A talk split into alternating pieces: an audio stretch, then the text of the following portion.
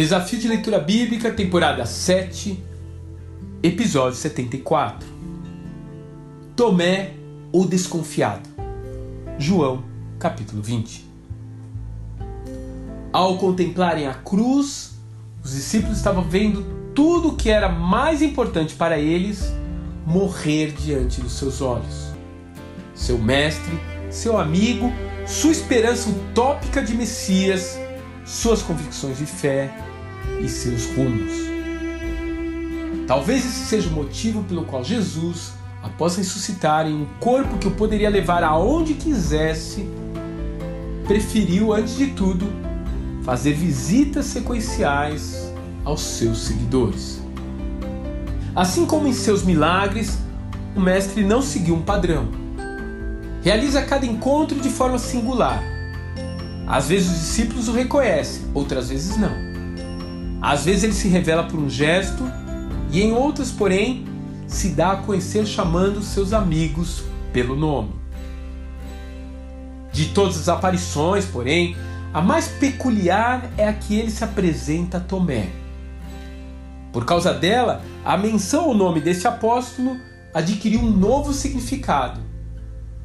Ou seja, ser como Tomé ser prudente, desconfiado, incrédulo.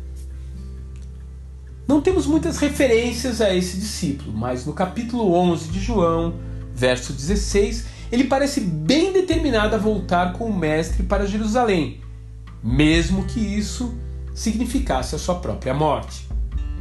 Já no capítulo 14, verso 5, ele se mostra ansioso em saber qual caminho Jesus tomaria para que assim pudesse segui-lo.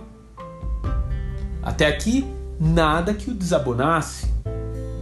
Então, vamos supor que ele fosse uma pessoa sincera que entrou de cabeça nessa história de seguir o Messias. O que poderia ter acontecido com a sua fé? Ele pode de fato ter entrado em uma crise tão intensa de decepção com a crucificação que fechou seu próprio coração. Chega de acreditar nessas bobagens religiosas, pensaria ele. Você já se sentiu assim? Ferido por confiar nas pessoas? Frustrado por agir pela fé e continuar no mesmo lugar? Você já foi enganado por um líder espiritual? Bem, a história de Tomé nos mostra a ressurreição da fé mostra não só que o Senhor vem em nosso socorro quando estamos decepcionados com Deus, mas que também se dedica a nos fazer levantar e continuar a nossa caminhada. Ainda que para isso ele tenha que lhe fazer reaprender quem ele de fato é. Uma última consideração. Segundo a tradição, Tomé terminou sua vida na Índia, onde exerceu seu ministério até ter seu corpo transpassado por lanças. Ele sem dúvida reencontrou a fé que havia deixado no meio do caminho. E você, já descobriu onde está a sua fé?